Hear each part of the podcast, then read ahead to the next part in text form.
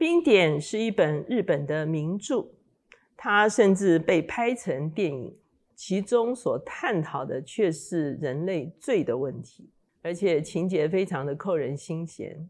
它的作者是三浦林子，三浦林子是大家所熟知的日本的女作家，她非常多的书哈，在台湾也非常有名，包括《绵羊山》，包括《燕首领》，那其实这些后来都被拍成影片。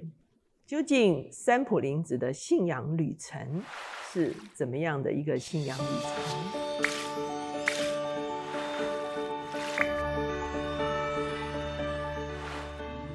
大家好，我是乔美伦老师，每两周一次在乔氏书房和大家见面。今天的单元是老书新读，今天我们要介绍的这本书叫做《寻道记》，基本上它是三浦林子的一本自传。而且这本自传呢，特别是聚焦在他信主前后的一个啊人生的旅程的中间。三浦林子其实是一九二二年出生的，他是一九九九年离世哈，总共七十七岁，那是可以说是红极日本的女作家。那我们来看看这个三浦林子在她的啊一生中间最重要的，就是在一九六三年的时候。朝日新闻社哈，他举办了一个小说悬赏的一个活动，那三浦林子他就投稿写了《冰点》这一本书，他获得入选。一九六四年的时候开始连载在这个朝日新闻上。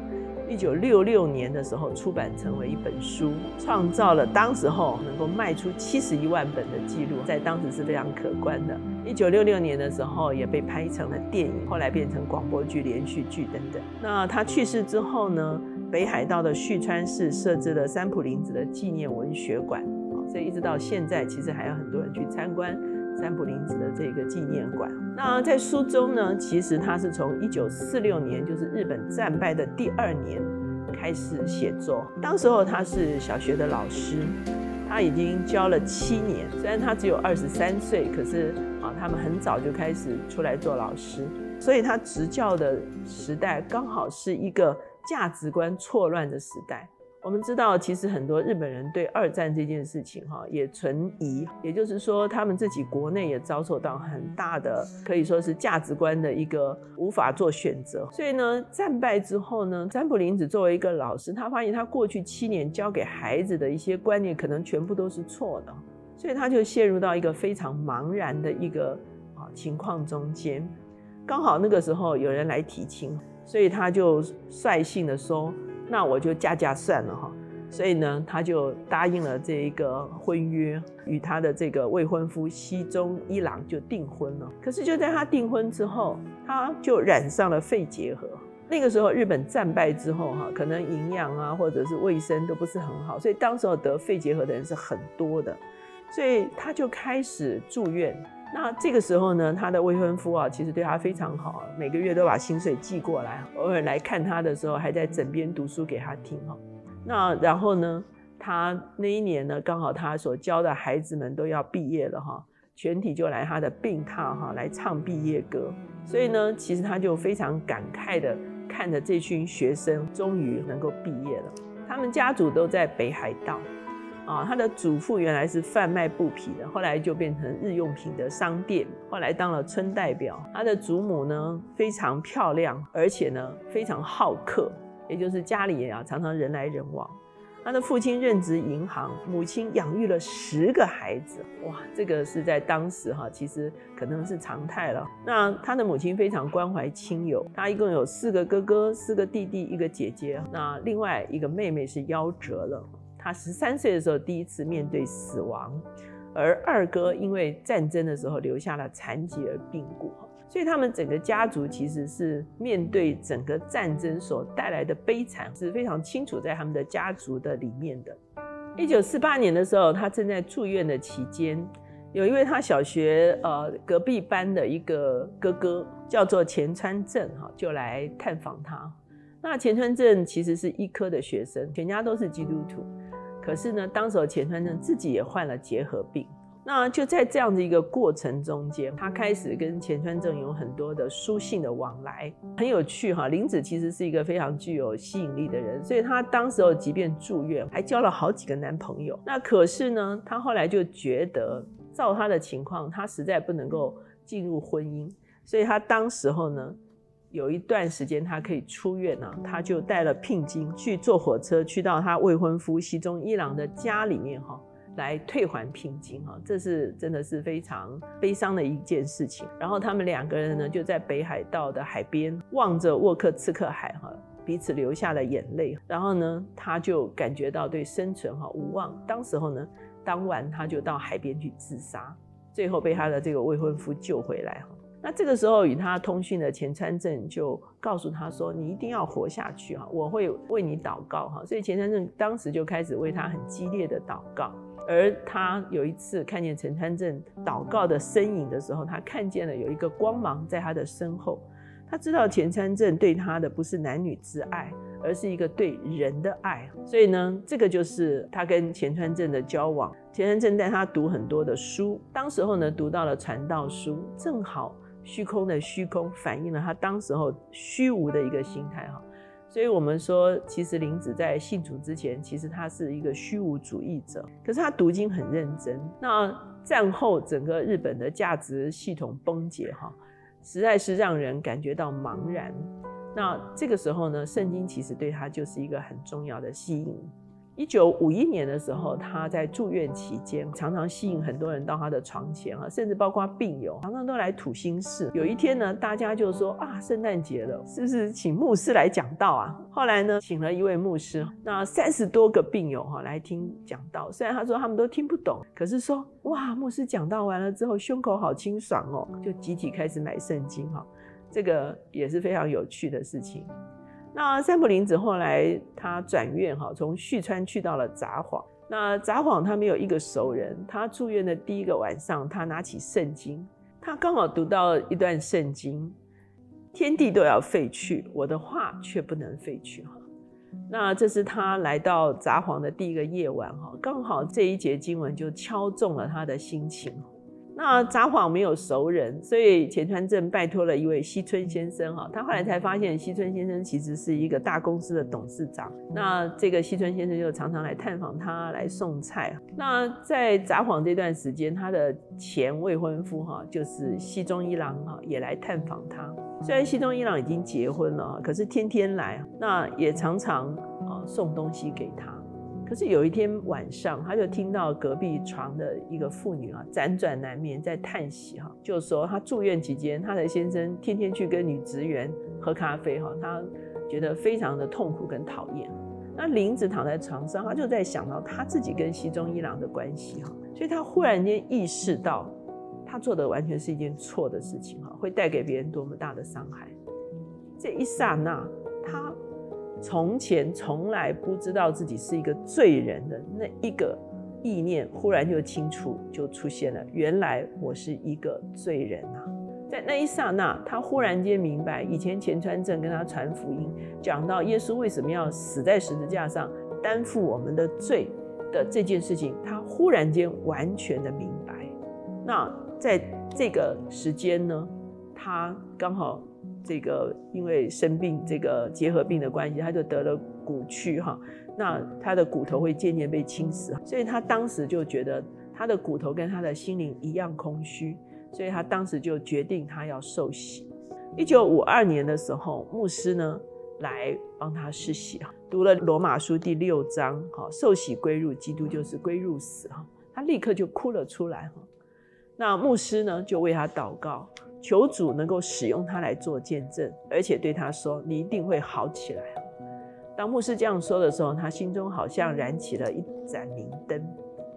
一九五三年的时候，钱川正也开始动手术。哈，到了这个十月份的时候呢，三浦林子他就出院哈，回到旭川。那到目前为止，他生病已经八年了。他想到他连累他的家人哈，是啊，全家都在为他付出。那十一月的时候，钱川正来看他，为他祷告，然后跟他告辞哈。接着，就很长一段时间都没有再来看他。而有一天晚上，他做梦哈，梦到钱川镇所有的这个影子陆续出现哈，过往的种种好像跑马灯一样哈。第二天，他的父亲进来告诉他说，钱川镇已经过世啊，所以三本林子完全不能接受这件事情，他觉得非常非常的愤怒。后来钱川镇的母亲啊来访视他，把日记、手稿、信件都交给他。那钱川镇就告诉他说：“我们虽然有一段感情哈，可是呢，啊，我把这些都给你，可以焚烧。万一将来你有感情的话，你是自由的。”那三浦林子继续在床榻上，他当时候开始跟日本各地的病患有很多的通信哈，他也寄基督教的杂志给他们，每天就非常多的信。那他自己也开始投书。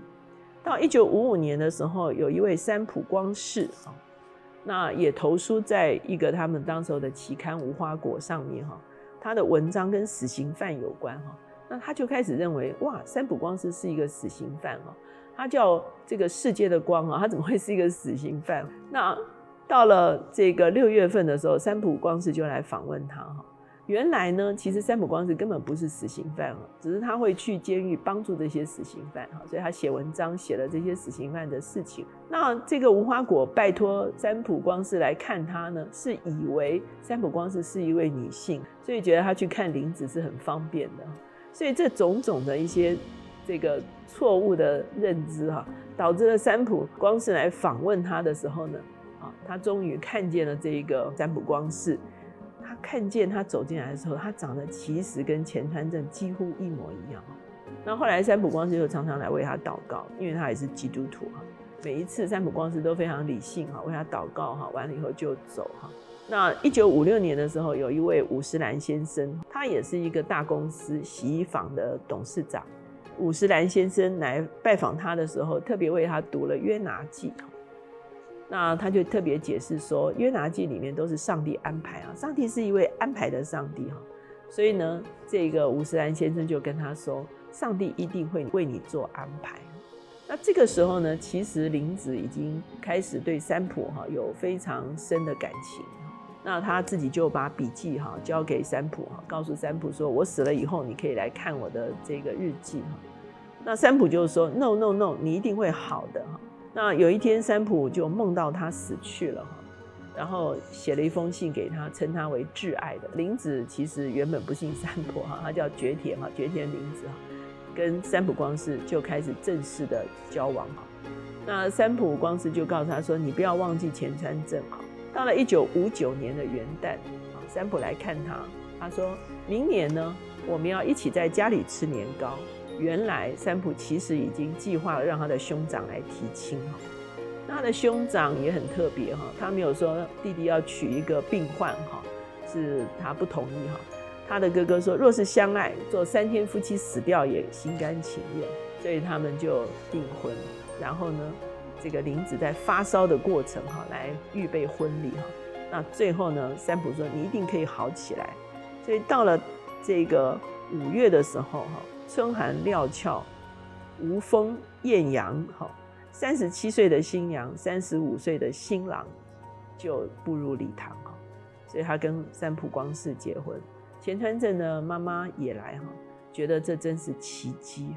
那林子在心中说：“小镇哥，谢谢你的一切，我已经与三浦光世结婚了。”当天晚上，他们回到新房，两人跪坐面对面，彼此行了一个礼，说。以后请多多关照哈，这是日本人常常会说的。然后一起献上了感恩祷告，所以这个其实就是三浦林子在病中他怎么样去寻求真理哈，然后从一个虚无主义者哈，转成一个真正的知道自己是罪人，然后接受了福音的信仰。那牧师为他施洗的时候说，他要做见证来见证神的工作。果然他在婚后他开始向杂志投稿。一九六二年出版了我们手上这本书《寻道记》哈，一九六三年他就写出《冰点》，这就是我们说《冰点》在当时候日本哈简直是轰动一时哈，是爆红，然后呢变成电影啊，变成啊连续剧啊等等，那这个三浦林子也广为世人所知哈。所以呢，这个是后来他写《绵阳山》，《绵阳山》也是大卖哈，在台湾也是非常畅销的书。那他另外一本书叫做《蓝色的信签》哈，其实他的书非常多了哈。那可是这本《蓝色信签》很有趣哈，它里面谈到的比较是家庭的问题哈，就是亲子啦、婆媳啦、夫妇啦，很多的女性写信给他，他就回答很多的问题哈。那，其中有一段落非常有趣哈，他说有一段时间他脸上得了带状疱疹，他自己说脸像鬼一样哈。他说，可是他的先生对他说：“林子很漂亮，拼命忍耐痛苦的林子真美。”所以呢，他就用这种淡淡的去描述了他婚后的这个生活。我们知道三浦林子他在日本哈影响力其实是啊非常大的。一九九九年的时候，他去世的时候，我们就说整个旭川市都设立了三浦林子的纪念文学馆哈。成了北海道很重要的一道风景，所以呢，今天就把这本三浦林子归族的寻道记推荐给大家。